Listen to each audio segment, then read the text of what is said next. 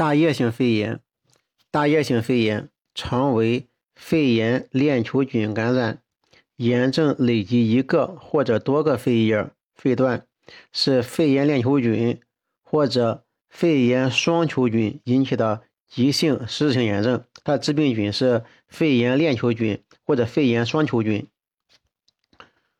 嗯，它的病理分期分为充血期、红色肝样变区、灰色肝变期以及消散期。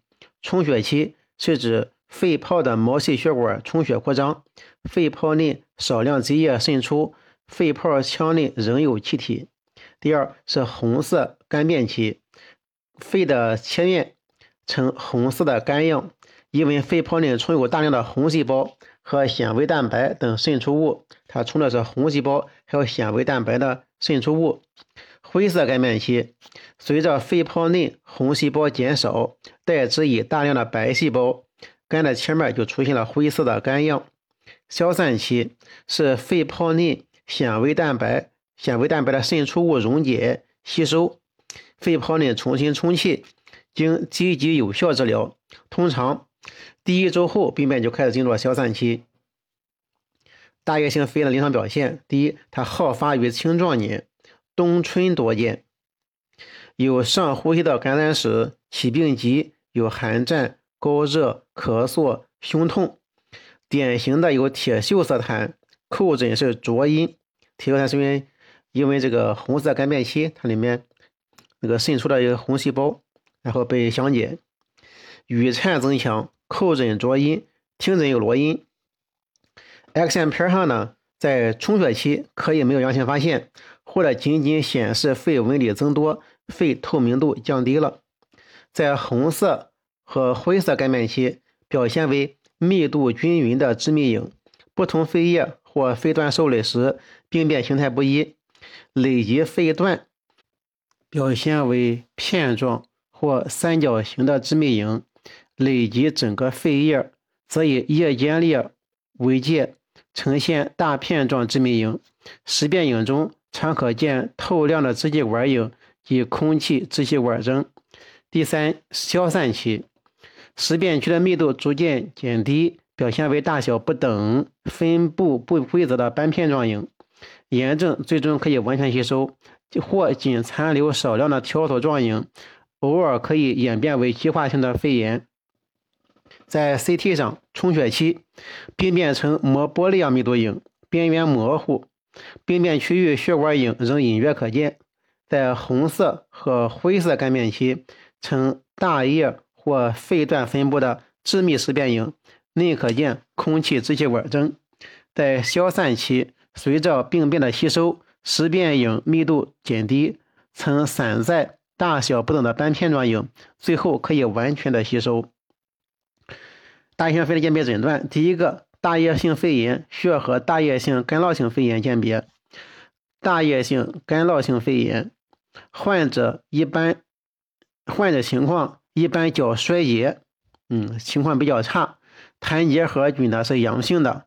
第二呢，嗯，大叶性干酪性肺炎的实变区密度不均匀，常可见蜂窝样的空洞。第三，大叶性干酪性肺炎。病变的肺叶体积一般有缩小。第四，大叶性干酪性肺炎，其他肺叶呢有播散的病灶。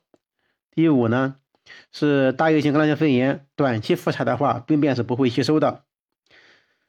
大叶大叶性肺炎还要和肺部张鉴别。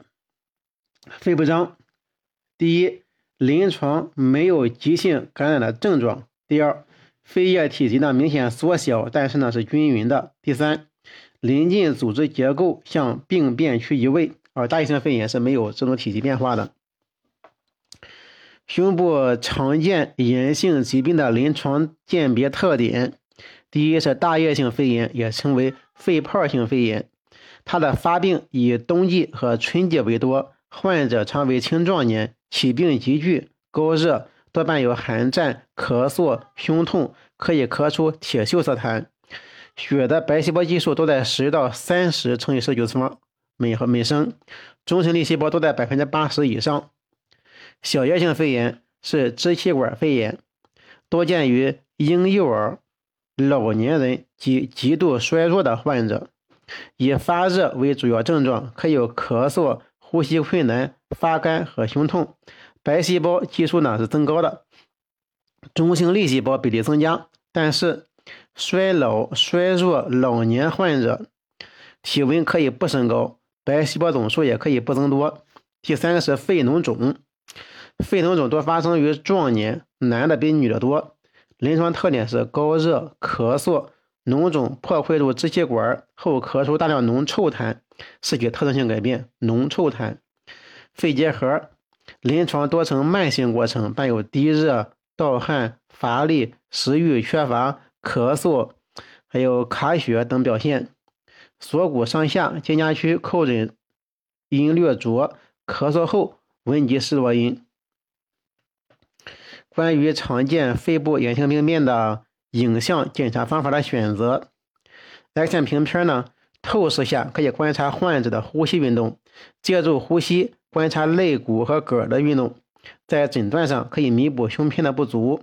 但是由于透视时患者接受的辐射剂量比较大，并且没法保留记录，目前呢已经被逐渐取消了。常规胸片对于两肺弥漫分布的粟粒病灶、小结节病灶及网状蜂窝病变的帮诊断有帮助。CT 呢，对于肺内纵隔和胸壁病变的定位定量有绝对优势，定性诊断也有也有其他检查。MR 用于观察纵隔内占位病变，根据信号强弱可以鉴别纵隔肿块是囊性还是实性，血管性还是非血管性。对于发现纵隔增大的淋巴结比较敏感，但是难以鉴别是转移肿瘤还是炎性改变。